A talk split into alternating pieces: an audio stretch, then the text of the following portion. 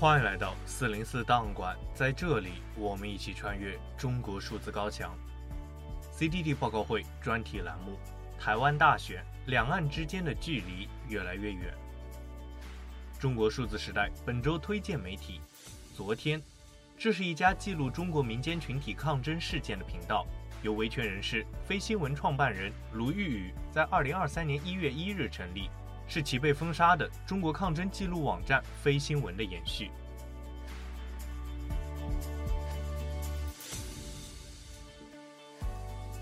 一月十三日是台湾大选的投票日。近年来，由于解放军军力快速扩张以及不断对于台湾进行武力威胁，导致台海形势日益紧张，并且引发了全球的关注。经济学人就曾断言，台湾是世界上最危险的地方。此外，台湾问题还牵动中美关系以及国际地缘政治。经济学人还表示，台湾以及美国的大选将对本国以外的地区产生不成比例的影响，因此这一次台湾大选备受国际社会的瞩目。你问的不是一个外交问题，台湾是中国领土不可分割的一部分，台湾地区选举纯属中国内部事务。我要强调的是，台独与台海和平水火。一、台海问题为什么如此重要？自一九四九年台海两岸分治以来，中国一直宣称台湾是自己的领土，并在习近平上任以后持续对于台湾进行军事压制。然而，台湾的战略位置对于美国也同样重要。台湾位于冷战时其遏制苏联以及其盟国的西太平洋第一岛链中的核心位置。此外，台湾的半导体产业发达。二零二一年，台湾生产的半导体芯片占到全球市场百分之六十以上，高端芯片的份额则更加多。不过，最重要的还是台湾拥有自由民主的政体。根据瑞典哥德堡大学旗下的知名研究机构 V-Dem 的民主排名，台湾位列世界第三十名，亚洲第三，仅次于日本以及韩国。然而，台湾的自由民主衬托出了中共的独裁专制，因此。许多学者都认为，台湾事件事关中共政治的合法性，台湾的存在令中共难堪。而对于中美之外的国家来说，台湾问题还影响着全世界的安全以及经济。彭博社下属的咨询公司彭博经济研究在大选前就发布报告称，如果台海爆发战争，全球经济将付出十万亿美元的代价，相当于全球 GDP 的百分之十，比俄乌战争、新冠疫情以及全球金融危机造成的打击都要大。该机构对于台湾海峡的战争进行了两种情况的模拟，一种是中国入侵台湾，并且美国卷入了区域战争，而另一种则是中国封锁台湾，切断其与外界的贸易联系。通过计算对国内经济的影响、半导体供应、航运、贸易制裁和关税以及金融市场冲击等因素的计算，该机构表示，在第一种情况下，第一年全球将损失百分之十点二的 GDP，而第二种情况也会使全球 GDP 损失百分之五。具体来看，如果台海全面爆发战争，第一年台湾 GDP 将损失百分之四十，而中国自己也会损失百分之十六点七。对于美国来说，虽然远离战火，但是由于亚洲供应链受损，美国也会损失百分之六点七的 GDP。此外，同样位于亚洲的韩国、日本以及其他东亚经济体将受到最大的冲击。对于全球经济损失，也将超过二零二零年新冠疫情、二零零九年全球金融危机以及一九九一年的海湾战争。如果发生第二种情况，即中共封锁台湾一年，台湾的 GDP 将减少百分之十二点二，而中国和美国将分别减少百分之八点九以及百分之三点三。这种情况下，全球经济损失将介于零九年的金融危机以及九一年的海湾战争之间。我们要坚持一个中国原则和九二共识，推动两岸关系和平发展。实现祖国完全统一。二，中共军事施压是大战在即还是虚张声势？近年来，对于台海议题的关注和焦虑都在增加，这源于解放军的军力快速升级，以及对于台湾的武力威胁加大。而对于这样的改变，究竟是解放军真正下定决心武力统一，还是不过虚张声势？外界存在着不同的看法。以美国知名国际关系学者约翰·米尔斯海默为代表，以及大批美国退役将领、军方出身的学者，普遍认为解放军一定会入侵台湾。约翰·米尔斯海默是当今国际关系研究领域现实主义的代表人物，也是芝加哥大学和中国人民大学的教授。他认为这是大国竞争的悲剧，不可避免。随着中国实力的上升，一定会和美国发生冲突，而冲突的地点就在台湾。类似的，大批现实主义的学者以及军方背景人士也从实力的角度出发，认为台海战争一定会发生。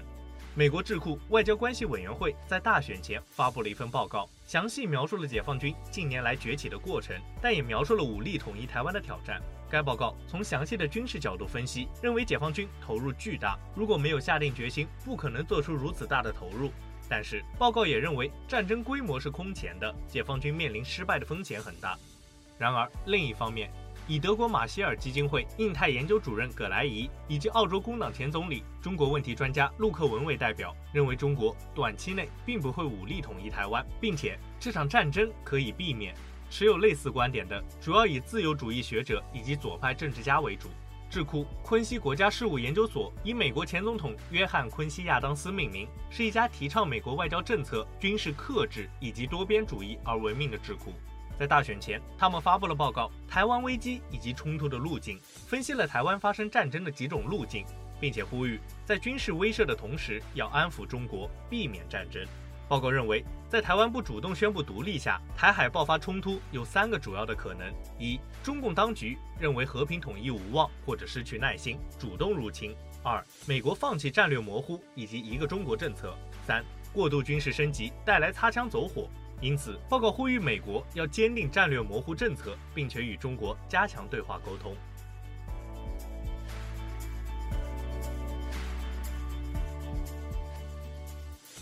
三。台湾大选或许对于两岸的关系影响并不大。如今的台海现状被称为自1996年台海危机以来最紧张的时刻，不少评论人士因此关心此次大选。然而，部分专家学者认为，这次大选无论结果如何，都不会对两岸关系或者美中紧张局势产生太大的影响。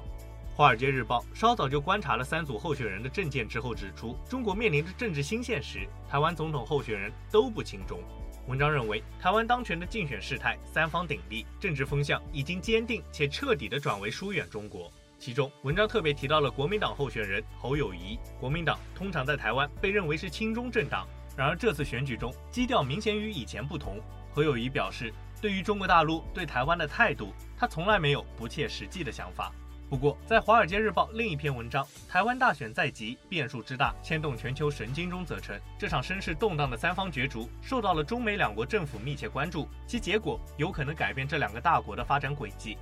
此外，外交关系委员会研究员戴维萨克斯在外交事务上撰文支持了《华尔街日报》第一篇文章的观点，认为这一次大选不会影响两岸关系或者是美中关系。他给出的理由有两点。第一，三组候选人的两岸政策区别不大，并且都认为加强国防最为重要。唯一的区别在于，通常被认为是亲中的国民党更加希望加强两岸交流。他表示，虽然国民党候选人侯友谊延续了国民党承认九二共识的政策，但他特别强调，这不是一国两制，并且坚决地反对一国两制。第二，作者认为，真正影响两岸关系和美中关系的，还是美中两国本身。相较于台湾选举，今年的美国选举可能会更加重要。他表示，台湾选举的结果可能不会改变习近平的算盘。事实上，这甚至可能不是今年对于该岛安全最重要的选举。相反，十一月的美国总统大选才可能是。他认为，美国共和党总统候选人前总统特朗普曾批评台湾窃取美国半导体知识产权，并且质疑保卫台湾能够维护美国的国家利益。因此，他认为一旦特朗普当选，并且真的放弃了台湾，那才会破坏两岸的稳定与和平。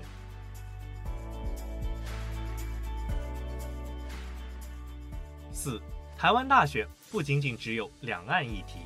每当外界谈到台湾议题的时候，往往会跟中国、美国联系起来。然而，这样的视角实际上是以台湾作为客体，忽略了台湾人自己的想法。BBC 发文指出了一个事实：中国想要的台湾正在消失，台湾已经开始本土化。无论是国民党支持者，还是民进党、民众党支持者，大多数人都认为自己是台湾人。并且这一次大选也开创了历史，三位总统候选人都是台湾本省人。而对于台湾的历史文化，没有什么比美食更有代表性了。《纽约时报》以及 BBC 都做了关于台湾美食的专题节目，来探讨台湾的历史文化以及身份认同。台湾美食分为本省口味以及外省口味，来自中国大陆多个地区，种类多样。而这种多样性和多元性，正是代表着台湾文化的多元与融合。此外，和世界上大多数民主国家一样，选民往往最关心的是和自己切身利益相关的经济议题。知名台湾国防军事学者黄百章在《外交家》杂志撰文，指出现在选民关心的议题也不再只是中国议题，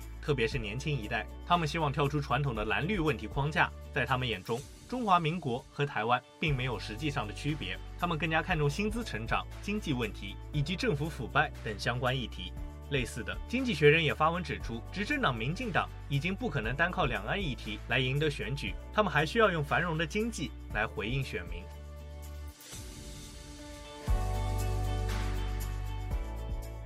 以上就是本次报告会关注的全部内容。中国数字时代 CDT 致力于记录和传播中国互联网上被审查的信息，以及人们与审查对抗的努力。欢迎大家通过电报、Telegram 平台向我们投稿，为记录和对抗中国网络审查做出你的贡献。投稿地址请见文字简介。阅读更多内容，请访问我们的网站 cdd.media。